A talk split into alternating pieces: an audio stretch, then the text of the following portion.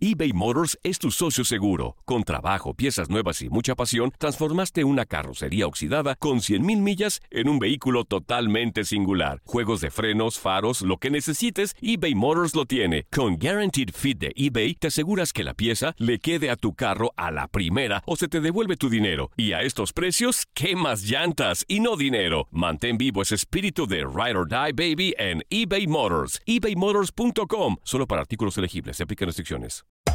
Hacer tequila, Don Julio, es como escribir una carta de amor a México. Beber tequila, Don Julio, es como declarar ese amor al mundo entero. Don Julio es el tequila de lujo original, hecho con la misma pasión que recorre las raíces de nuestro país. Porque si no es por amor, ¿para qué? Consume responsablemente. Don Julio Tequila, 40% alcohol por volumen, 2020. Importado por Diageo Americas, New York, New York. Hay gente a la que le encanta el McCrispy y hay gente que nunca ha probado el McCrispy. Pero todavía no conocemos a nadie que lo haya probado y no le guste. Para pa pa pa. En JCPenney tenemos infinidad de regalos para el Día de las Madres hasta el domingo. Ahorra hasta 40% en todo Liz Claiborne y vístela de pieza a cabeza con la última moda. Además, aprovecha las ofertas Yes Please, con diamantes y piedras preciosas a 25 dólares para miembros de JCPenney Rewards. ¿Aún no eres miembro? Inscríbete. Es fácil y gratis. Y regálale a mamá todo lo que se merece. JCPenney. Vale la pena. Ofertas válidas hasta el 12 de mayo en selección de estilos. Aplican otras exclusiones. Joyería se excluye de los cupones. Detalles en la tienda jcp.com. Somos lo mejor en deportes. Esto es lo mejor de tu DN Radio, el podcast. En Contacto Deportivo platicamos Gustavo Rivadeneira y Katia Mercader con Emanuel Tito Villa sobre las actuaciones que ha dado Cruz Azul y la forma en que se ha armado y también lo que viene para el torneo Guardianes 2020. Estamos de regreso en Contacto Deportivo a través de tu DN Radio y es un placer tener en la línea telefónica en Contacto Deportivo a Emanuel Tito Villa, compañero de TUDN. ¿Cómo estás, Tito? Te saluda Katia Mercader y un servidor Gustavo Rivadeneira para platicar de fútbol mexicano, de esta Copa por México, de las actividades o actuaciones de la máquina cementera de la Cruz Azul y lo que se viene a partir del 23 de julio en el torneo Guardianes 2020. ¿Cómo estás, Tito? ¿Qué tal, Gustavo, Katia? ¿Cómo están? Un placer saludarlos como siempre y un gusto poder platicar de fútbol mexicano y de lo que acontezca, ¿no? Así es, y sobre todo, Tito, de hablar de la máquina cementera de la Cruz Azul, donde jugaste en un tiempo como en tu pasaje como futbolista, y la verdad la máquina cementera de la Cruz Azul mostró una muy buena cara en el clausura 2020, fue de menos a mucho más, fue el mejor equipo del torneo, al final se termina cancelando, y ahora con variantes en este torneo de Copa por México, parece que ah, hay una sincronía entre los jugadores y cualquier tipo de jugador de la plantilla con el técnico Robert Dante Siboldi porque se han visto muy bien. Sí, la verdad que parecía, Gustavo, que a este equipo no le pesó en absoluto este parate por el COVID-19, ¿no? Todos los futbolistas realmente se ven en, muy buena forma, eh, sobre todo más allá del nivel individual que asombra por el parate que, que tuvieron, asombra cómo, cómo sigue este ensamble colectivo, ¿no? Cómo se entienden los futbolistas, eh, hay que decir también de que en esta Copa GNP por México eh, se mixió muchísimo con, con jóvenes que estuvieron muy a la altura de las circunstancias también y que también levantan la mano no en su momento para ser tenidos en cuenta. Eh, me parece que Cruz Azul ha dejado una muy, una muy grata impresión y me parece que se magnifica mucho más por los resultados, obviamente, por las goleadas contra Pumas y, y el equipo de América, ¿no? Obviamente, pues todos los jugadores resaltan, pero siempre hay uno que más y es el hombre que hace eh, los goles. ¿Te parece que es el mejor momento de Jonathan Rodríguez en su carrera en el fútbol mexicano? Porque cuando estuvo en Santos, la verdad no lo hizo nada mal, tuvo gol, tuvo hasta un campeonato por ahí del 2017 donde se hizo presente con goles, pero ahora parece que está disfrutando el momento con la máquina cementera de la Cruz Azul y no sé si para ti es el mejor momento que está viviendo el uruguayo dentro del fútbol azteca. Mira, Gustavo, yo creo que sí, creo que sí. Eh, lo, que a mí me gusta del Cabecita Rodríguez es que ha tomado ese, ese papel protagónico de goleador. Eh, porque tal vez en el equipo de Santos ese papel lo llevaba Furch o el mismo Yanini Tavares, que eran sus compañeros de ataque, por decir en algún momento, y era el, el tipo que le daba el equilibrio, que también tenía gol, pero no, no cargaba con eso a sus espaldas.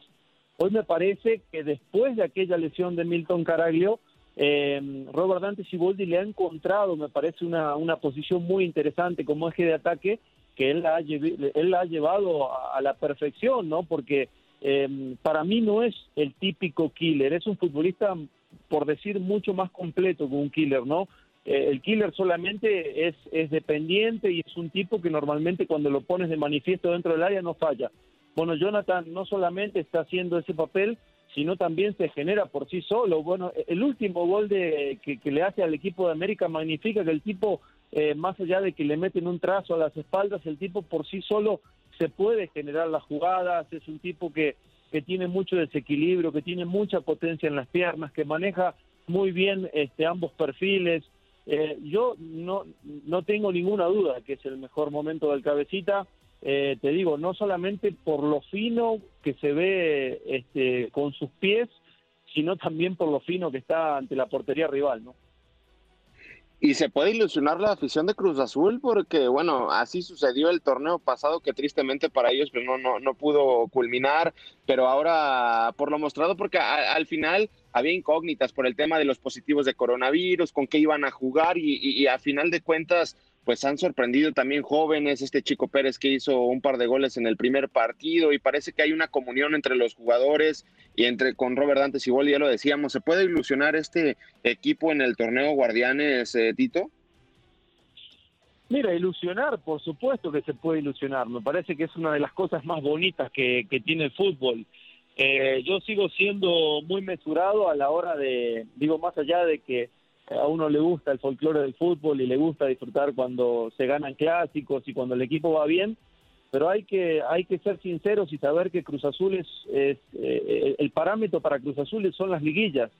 Eh, no basta solamente con ganar una copa o como le, le ha tocado un torneo internacional eh, o como ha venido siendo superlíder el torneo pasado. En, ediciones anteriores también había sido superlíder, había llegado a la liguilla de muy buena manera y después sabemos que ese es el, punto que, que, le, que le ha costado a Cruz Azul, ¿no? Sobre todo finales o partidos decisivos en donde eh, el aficionado sobre todo espera esa versión que vemos hoy día, ¿no? Em, pero a fin de cuentas plantel tiene eh, jugadores, me parece que en un gran momento también, un entrenador que le ha sabido sacar muchísimo jugo a cada uno de ellos y me parece que lo más importante es cómo se está viendo el equipo, ¿no? Porque lo que ilusiona es, más allá de los futbolistas, es cómo se ve el equipo, ¿no? Esa solidez defensiva, cómo tienen este, esa conjunción en medio campo, ¿no? De que cuando tienen que tener la pelota y tienen que tener paciencia la tienen, pero cuando tienen eh, que ponerse el overall y, y correr, recuperar y reconvertir de manera rápida también lo hacen. Entonces, es un equipo muy peligroso Cruz Azul, tanto cuando tiene el balón como cuando no lo tiene, y me parece que eso es lo que ilusiona mucho al aficionado hoy día. Emanuel Tito Villa, aquí Katia Mercader, te saludo también con mucho gusto. Es un placer tenerte en contacto deportivo. Gracias por estos minutos. Y bueno, eh, lo dices bien, ¿no? Y yo coincido con ustedes. Yo creo que este torneo tiene que ser el, el bueno para Cruz Azul, ¿no? Yo creo que está mostrando cosas muy interesantes. Una última de Cruz Azul, Tito, eh, nada más para, pues para redondear, ¿no? Se, se anunciaba el fichaje del Shaggy Martínez eh, hace algunos días, la semana pasada. Por ahí se hablaba de alguna otra inclusión. ¿Tú crees? Eh, ¿En qué parte, en qué zona de, de la cancha podría Cruz Azul eh, fichar todavía. Se hablaba incluso a lo mejor de, de alguien a la ofensiva, eh, de alguien en la saga, no sé. O sea, tú ves este Cruz Azul que, a ver, yo lo veo muy completo, pero a lo mejor si todavía tendría ocasión de, de fichar un jugador más, ¿en qué zona le convendría más reforzarse? ¿Qué tal, Katia? Un gusto saludarte como, como siempre. Eh, mira, como bien lo dices, ¿no? Tiene un plantel bastante completo, un plantel que se ha venido construyendo con el correr de los años eh, y hoy, por cómo se ve el equipo y cómo se ven los resultados, pues parecería que no necesitaría nada este equipo de Cruz Azul. Eh, yo me atrevería a decir, o si yo tuviera las arcas del equipo, como por decir, para, para reforzarle el equipo, yo reforzaría la posición del creativo, tal vez de este jugador que juega atrás del 9, que no lo ha encontrado tal vez en, en Cepelini, no lo ha encontrado eh, en su momento cuando han jugado este, eh, Alex Castro, que ha tenido minutos por ahí también, eh, futbolistas que han llegado para ocupar ese papel. Eh, ahora Fernández, Paul Fernández, que llegó hace un año, un año y pico atrás, que también terminó saliendo de la institución. Futbolistas con características de creativo, de ser ese jugador diferente, que en cierto momento te pueda meter un pase para romper una defensa. Pero tenemos que decir que, que su entrenador lo ha resuelto muy bien ese tema, porque en su momento cuando eh, tal vez Orbelín le deja la banda a otro compañero, lo puede hacer detrás del 9. El mismo Elías, vimos, vimos el torneo pasado que por momentos le dejaba la banda eh, ya sea al Piojo Alvarado o al mismo Orbelín y también se tiraba a jugar detrás del 9.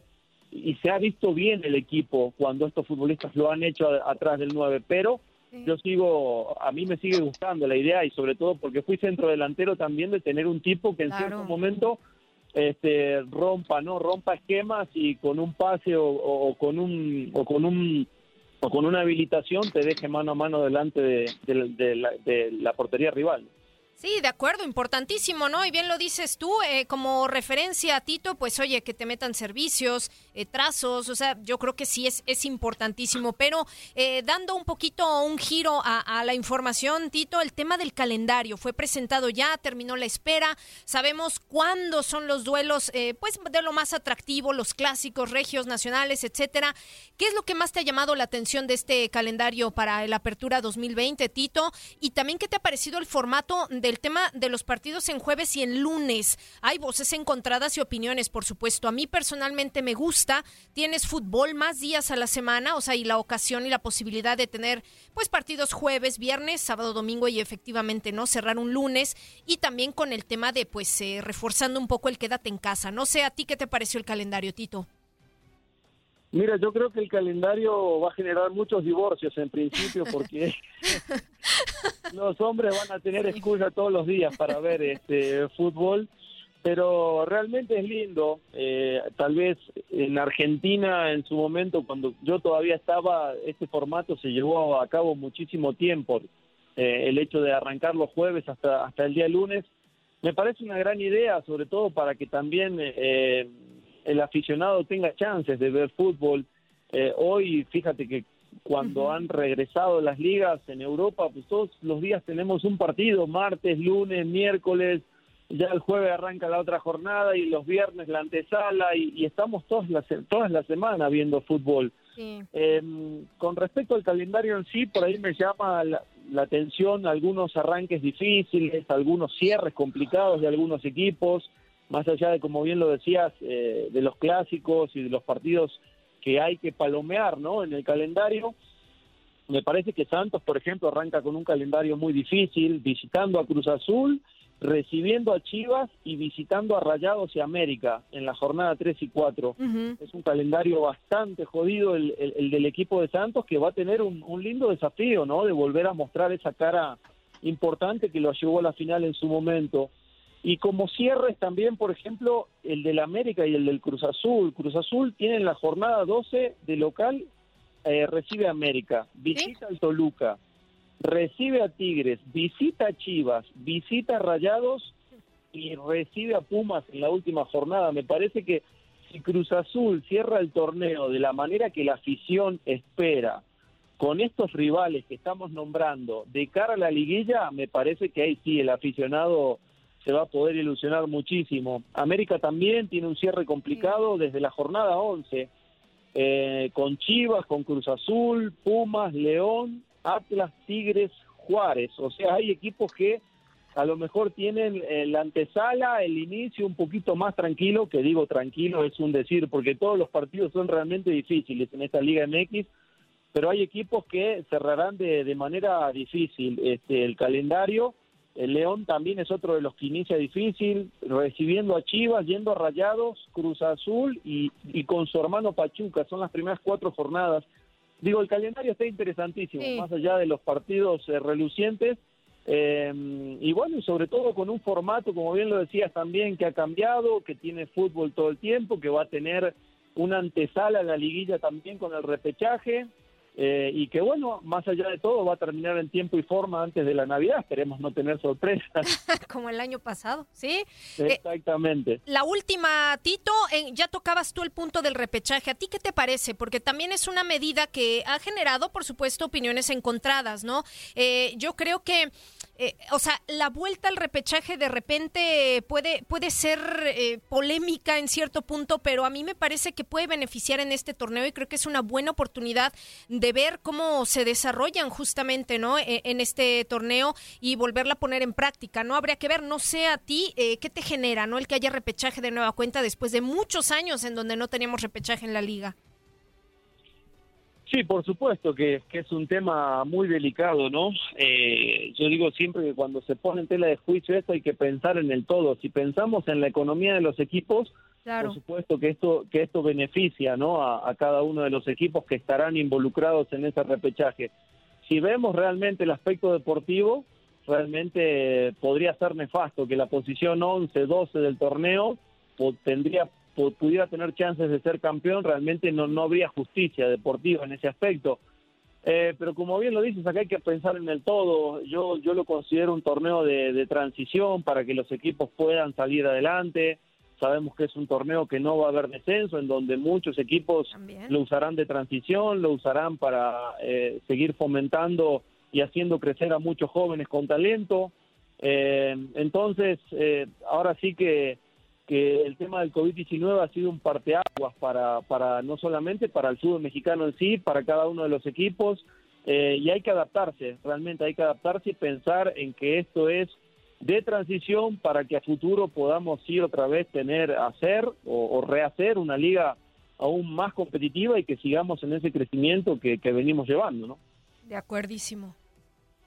Perfecto, Tito, un placer tenerte con nosotros en, Contacto Deportivo. Y una última, porque te leía en redes sociales el fin de semana después del resultado eh, de Cruz Azul y América, ahí con Moy Muñoz, dándose con todo. No me dejan festejar tranquilo, no me dejan festejar tranquilo. No, tú festeja, Tito, que no, no, no, no, que no te limite nadie, por favor.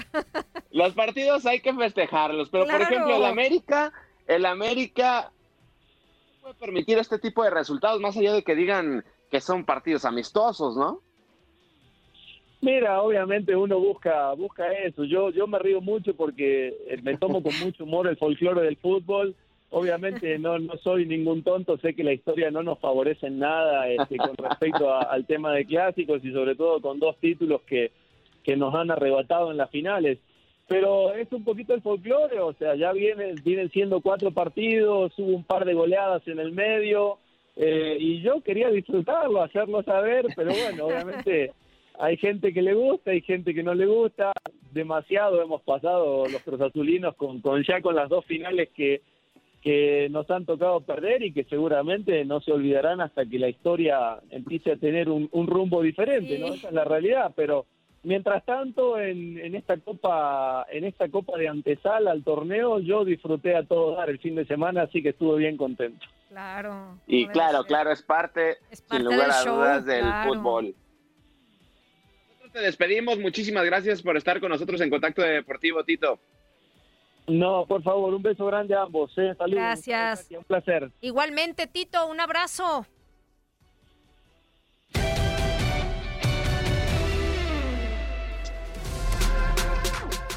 Estos fueron los puntos más importantes que tocamos con Emanuel Tito Villa en Contacto Deportivo. Sigue con lo mejor de tu DN Radio. Nadie nos detiene. Muchas gracias por sintonizarnos y no se pierdan el próximo episodio. Esto fue lo mejor de tu DN Radio, el podcast. Aloha mamá. ¿Dónde andas? Seguro de compras. Tengo mucho que contarte. Hawái es increíble.